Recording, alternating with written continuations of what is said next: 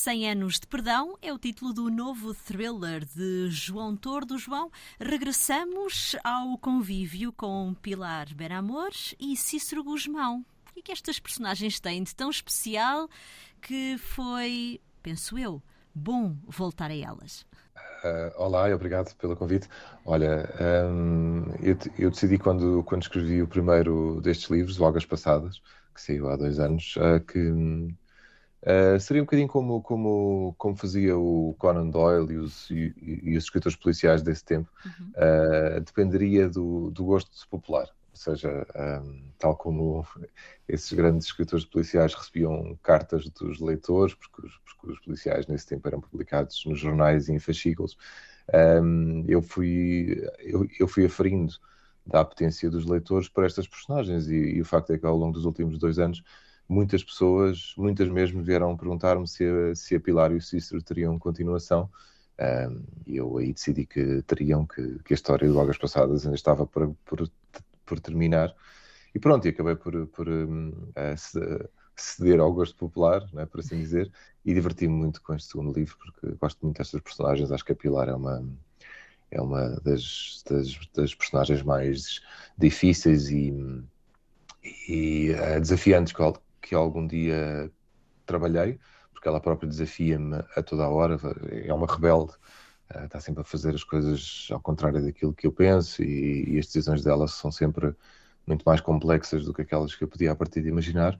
E o Cícero é o seu, é, é, é o seu antagonista, mas ao mesmo tempo o seu grande amigo, e isto, isso é, é uma figura paternal para ela. Mas, João, tal como acontece noutros livros, sendo thrillers ou não, epá, o João não facilita nada a vida às personagens. Mas, mas, esse, mas esse é que é o desafio, não é? É que, é que a uh, Pilar, eu, eu, eu, tentei durante muito tempo pensar numa. Uh, uh, queria muito uma, uma, uma protagonista feminina. Uh, e durante muito tempo um, andei à procura. E, e, foi só quando falei com três agentes da PSP, três, três, três mulheres de esquadras diferentes, que eu percebi qual eram os contornos da personagem que eu, que eu queria. E a Pilar tem tem todos os aspectos de uma, de uma, de uma mulher aparentemente normal, mas que por dentro uh, tem uma espécie de revolução a acontecer e, portanto, ela, ela tem. Eu queria, sobretudo, explorá-la, ou seja, a perceber quem era esta mulher, quem era, quem era esta subcomissária, que no final de Águas Passadas deixa, deixa de ser polícia e avançamos para o segundo livro, uh, e qual era a patologia muito particular uh, que a levava a ser tão obsessiva e tão meticulosa e tão teimosa e tão uh, obstinada em relação aos crimes que ela resolve e em relação a si própria. Uh, ela, ela, ela, ela, tem uma característica muito particular. Ela é duríssima consigo mesma e, portanto, essa dureza e essa ausência de compaixão consigo própria levam-na a tomar decisões que são, por vezes, quase revoltantes. 100 anos de perdão começa com a descoberta de um rapaz de 17 anos crucificado. Sim, começa a partir das, das minhas leituras da, dos Evangelhos nos últimos anos, uh, traduzidos pelo Frederico Lourenço, que é uma versão de que eu gosto muito, e, e, e eu reparei que, no, que num dos Evangelhos, o de São Lucas, há uma personagem que, que, que é crucificada ao lado de Cristo, chamado Dismas, o bom ladrão, como é conhecido. Há o Dismas e há o Gestas, o bom ladrão e o mau. Um, e enquanto que o mau ladrão provoca Cristo nos últimos momentos, uh, Dismas tem, tem a compaixão toda, dizendo: Bom, todos nós temos, temos o castigo que as nossas ações merecem. E isso ficou comigo e, e, durante, durante imenso tempo. E depois pensei que gostava muito de voltar a uma ilha. O livro, o livro passa-se, começa, começa em Inglaterra e em Helsínquia, mas depois vai rapidamente para a ilha de São Dismas, ao largo do canal de Bristol. Uh, e, e, eu queria muito escrever sobre um culto religioso. Uh, este culto a São Dismas, este culto ao bom ladrão, uh, é onde acontece esse crime, e por portas e travessas, porque o Cícero está preso em Inglaterra e é, e é lá que vão parar as notícias uh, e que vai parar o, o rapaz acusado do, deste, deste homicídio terrível. A Pilar vai acabar por, por ser ela a investigar o caso. Este é, é, um livro sobre estes ambientes esquizofrénicos que, não sei, talvez se tenham acentuado uh, durante a pandemia. Estes grupos, estes cultos um pouco, um pouco esquizofrénicos, dominados por personagens manipuladoras, João? Não, olha, sim, sim e não, porque não é durante a pandemia. Se tu fores ver a história dos cultos organizados, eles são, É eles são muito mais translocados e muito mais impensáveis do que, do que este do, que está no Cenos de Perdão. Este do Cenos de Perdão, pronto, tem, tem uma crença, eh, enfim, tem uma crença no bom ladrão enquanto figura tutelar da, da sua religião, mas se tu fores ver os cultos que apareceram nos últimos 30 ou 40 anos, tens tudo, tens, tens, tens de cultos extraterrestres, a entidades que nunca ninguém ouviu falar, a, a, às coisas mais estranhas e que desembocam normalmente em suicídios em massa e em, e em perseguições e em, pessoa, e, e, em membros dos, dos cultos que são assediados e que são molestados e que são, e que são levados ao extremo. Portanto, dentro da, da radicalidade dos cultos, este até não é dos piores. Uh, mas, mas eu queria queria algo que fosse completamente realista completamente aceitável e execuível uh, para que o para que o homicídio dentro do, do culto, esta crucificação deste rapaz, fosse um, um, um momento de, de, espanto e perplexidade. O que nos espanta a nós, leitores, e nos deixa também perplexos, João, é como é que é possível Uh, como é que é possível uh, alguém uh, conseguir reunir um até elevado número de, de seguidores, digamos assim, que acreditam, enfim, nas, nas ideias mais, mais fantasiosas e que são capazes de fazer tudo em nome desses, desses ideais que para nós que estamos de fora nos parecem quase loucos. Bom, mas se, também passa por aí, não é? A história, a história, a história de Cristo e, do, e, dos, e dos, seus milagres e, e, da ressurreição também é uma história em que é preciso alguma confiança e alguma fé bastante uh, pouco realista para acreditar e, sem, sem, sem nada contra ou a favor, obviamente. Uh, não se trata de, um, de, uma, de uma questão religiosa, trata-se de uma questão ficcional. E, e, e, o, e, o, facto é que São Dismas, enquanto personagem, aparecem muitos do, do, dos evangelhos apócrifos. Uhum. Por exemplo, tem no evangelho de, de Nicodemos, São Dismas é uma, é uma personagem interessante, uh, mas na Bíblia, curiosamente, aparece apenas naquele momento. E foi isso que me interessou. Foi, foi apesar de eu de eu gostar muito da Bíblia enquanto, enquanto livro de histórias, enquanto, enquanto, enquanto herança uh, da nossa cultura, uh, são os pequenos episódios que a mim me interessam mais. E, portanto, não é nada inverosímil que, que se faça um culto a esta personagem e não é nada inverosímil que, que, um, que uma ilha que 300 habitantes numa ilha prestem culto a este, a este bom ladrão, um, porque, porque presta-se culto a coisas muito, muito mais uh, disparatadas e aberrantes uh, do que isto. Portanto, é verdade. É.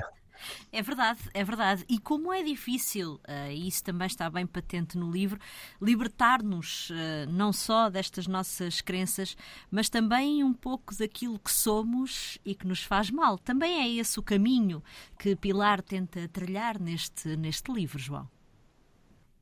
Sim, ainda bem que perguntas isso, porque isso era o objetivo principal, era, era compreender quem, uh, quem é agora a Pilar e de que maneira é que ela continua a seguir vagas passadas, que tem um desfecho bastante, bastante complexo. Ela, ela no final até deixa de ser quem é, é? Em, em, termos profissionais, e portanto há um, há um abandono e há, um, e há uma deserção da sua vida que ela, que ela vê, que ela, que ela considera insuportável. Também pelas suas próprias patologias e pela, e, e pela incompatibilidade dessas patologias com a sua vida de subcomissária. Mas neste livro ela vai, ela de certo modo vai reencontrar-se consigo mesma, ou seja, apesar de estar lá a, a sua dor e o seu sofrimento diário e recorrente, um, e apesar do passado continuar atrás dela, uh, ela no, neste novo romance, no, no Cenas de Perdão, um, é uma espécie de reencontro com, com quem é que ela no fundo é. E, e isso era o que me interessava, era, era perceber que, qual é o trajeto dela, qual é, de que maneira é que eu podia continuar a história da Pilar, que me é tão querida e tão, e tão difícil de escrever, um, dentro de uma nova aventura. Exato. Como é que ela uh, se portou ao longo da escrita deste livro? Aceitou bem este caminho ou foi ela própria que impôs este caminho ao autor, João?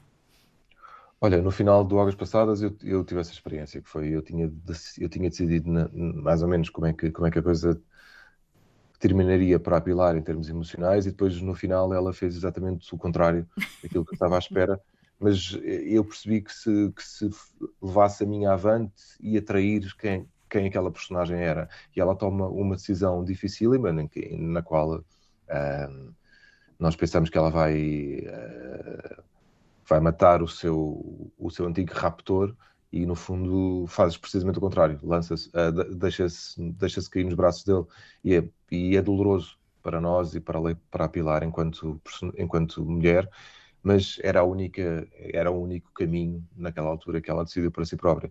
No Senso Perdão, isto torna a acontecer várias vezes e, e, e quando eu penso que ela vai finalmente superar-se e, e, conseguir um, ganhar a luta contra os seus fantasmas, eles voltam com uma força imensa e ela, e ela mais uma vez cede, mas, mas mas o caminho vai sendo feito, ou seja, a cedência dela já não é tão frágil como no, no primeiro romance, uh, as suas decisões estão um bocadinho menos, menos uh, estão um bocadinho mais fortes, uh, e portanto eu, eu vejo um caminho para ela de uma superação constante da sua dificuldade. Exato, João. A, determinada altura pensamos, tal como um crente, alguém que acredita numa entidade superior, uh, pensa que tem de percorrer um caminho tortuoso para alcançar o paraíso. Parece-nos que é um bocadinho, um pouco aquilo que acontece a Pilar. Ela vai caminhando, às vezes por caminhos cada vez mais difíceis, talvez à procura uh, desse, desse paraíso, dessa salvação. Uh, daí eu ter dito uh, aqui há, há, uns minutos atrás que, hum, que lá está, o João não facilita a vida às personagens. Às vezes é preciso caminharmos bem perto do abismo para, para encontrarmos o nosso caminho. Será isso, João? Eu acho que na ficção uh, uh, isso é necessário, porque quer dizer, não, não, não conheço nenhuma, nenhum, nenhum romance, nenhum livro policial, sobretudo em que o teto emocional é muito mais, é, está muito mais elevado do que num livro, num romance literário normal. É? em que normalmente não existem homicídios dessa espécie, não há este tipo de, este tipo de violência física e psicológica. Num policial eh, há, e, e como há, eh, tudo fica mais. Todos os, os jogos interiores uh, e as lutas internas e externas das personagens estão muito mais elevadas, é? E, portanto, a Pilar não, não tem que se deparar com uma. Enfim, o que é interessante nela não é perder o emprego, nem, nem perder um nem perder um namorado, essas coisas que fazem parte dos trâmites da nossa vida cotidiana. O, o jogo para ela está muito mais elevado. Ela, ela depara-se com homicídios brutais. E, portanto, isto, isto, para alguém que tem, que tem a fragilidade que, que ela tem, e, e esse, esse, rapidamente percebemos que essa fragilidade, no fundo, é uma força enorme que a, que a, que a que a tendência dela de se esconder do mundo é porque quando está no mundo ela, ela é quase é quase insensata nas suas ações e nas, e nas coisas que decide. E portanto, quando, enfim, quando, enquanto fui escrevendo o livro, fui, fui compreendendo melhor quem era esta mulher e, e, e e cada vez mais a aceito como ela é e com as decisões que ela toma, que são muitas vezes contrárias àquelas que eu, que eu gostaria que ela tomasse. é para continuar este caminho pelo thriller, pelo policial, João? Agora sim, porque tendo percebido que, que, o, que, os meus leitores gostavam muito da Pilar e, e, do Cícero, e tendo este livro também sido muito, muito bem recebido, etc., uh, eh, eu gostava de escrever um, pelo menos um terceiro volume, porque, porque ainda falta contar o regresso da Pilar a Portugal e, e o regresso da, de, dela a Lisboa e, e, e, perceber que vida é que ela terá depois, depois do Oceanos de Perdão, que mais uma vez acaba de, de uma maneira insuspeita, porque Exato. de repente ela e o Cícero voltam a ser uma dupla e de repente há ali uma outra, uma terceira personagem que nem sequer é um ser humano, mas pronto, que vai, que vai acompanhá-la e, e, portanto, ainda há muito para contar. Exato. Já agora podemos, podemos revelar, uh, há aqui um cão que desempenha um papel fundamental. Já no romance anterior também havia um cão. O que é que se passa, João? Não sei, eu acho que gosto no, nos últimos anos tenho tido uma relação muito próxima com os cães da família e, portanto, uh, gosto muito de cães, sempre gostei, e de animais em geral, mas Uh, e, e, portanto, no, no, no, livro anterior não havia cães, havia a, a imaginação Exato, do é verdade. Cícero, que, que, sim, que tinha tido dois cães que morreram. Um, portanto, os cães não aparecem no livro, aparecem apenas enquanto imaginação. Neste Cenos de Perdão, de repente há ali um, um, cão que se mete no meio da história e que se torna um fiel amigo da Pilar e ela, no final. Bom, eu, eu não posso estar a contar não, a história. Não, não vamos contar mais. Uh, João, uh, thrillers ou romance? Isto tem sido um caminho assim uh, que agora se começa mais ou menos a, a dividir. o, que é que, o que é que se torna mais apelativo, afinal? Eu diria que se, começa a tripartir, porque uh, agora em, na primavera vai ser um ensaio, uh, um livro de ensaios, que é, que é, das coisas mais que eu mais gostei de escrever, porque é sobre um tema muito particular, depois verás, uhum. Uh, mas eu, eu gosto de fazer as três coisas, ou seja, quando estou cansado do romance literário passo para o thriller, quando estou passado, cansado do thriller passo para os ensaios e vou escrevendo os três em concomitância. Às vezes é difícil porque é difícil uma pessoa mudar de registro, mas se queres que te diga, eu quando comecei a escrever os thrillers e os, os policiais, achei que seriam muito divertido e é, mas é muito mais difícil de escrever do que um romance literário, mas muito mais. Muito mais? E muito mais. Ai, que, muito é mais nós, além de... A maior parte das pessoas tem tendência para, para pensar que ah, um policial, ah, um thriller, ah, tem menos qualidade, enfim, é uma coisa mais para distrair, não é? Uh, mas, mas pelos vistos não é mas assim. Isso é, isso é a ideia muito antiga que nós tínhamos, porque os, porque os policiais eram, eram chamados livros de bolsa, havia a coleção vampira, havia aquelas coisas todas, começou ali nas férias, mas os policiais hoje são, são tão tão literários como, como um romance normal, não é? E, portanto, eu o que faço é, é, é, olhar para o policial como um livro meu. Não, não é um policial só, só porque o nome diz, é, é, é, um livro meu no qual eu vou explorar estas personagens da mesma maneira que faço nos romances literários. Claro que se calhar tenho, tenho outra outro, outro, a linguagem é outra, mas é muito mais difícil. Porquê? Porque ao mesmo tempo que estás a desenvolver personagens, tens que montar todo um puzzle em, no qual não pode falhar nada. Exato. E isso é muito difícil de fazer. E, e, e por isso é que eu tenho um respeito enorme pelos escritores policiais, enfim, os, os, os nossos, é? seja, por exemplo, Francisco José Viegas, que é um grande escritor de policiais, etc., e, e os estrangeiros, porque é um género é muito difícil de fazer e, e, acho que qualquer escritor devia experimentar um dia para, para, ganhar este novo respeito que eu tenho pelo, pelo policial. Portanto, em breve teremos um livro de ensaios e no final do ano talvez eh, um romance ou um policial? Não, policiais este ano não. Não, uh, eu, okay. não, eu vou precisar de algum tempo ainda para, uh, para pensar no terceiro volume da Pilar e, e, portanto, no final do ano, se houver, é um romance normal cá estaremos uh, à espera desses novos livros. João, muito obrigada Obrigado, por ter aceitado o nosso convite. João Tordo, autor de 100 anos de Perdão. A edição é da Companhia das Letras. Boas leituras.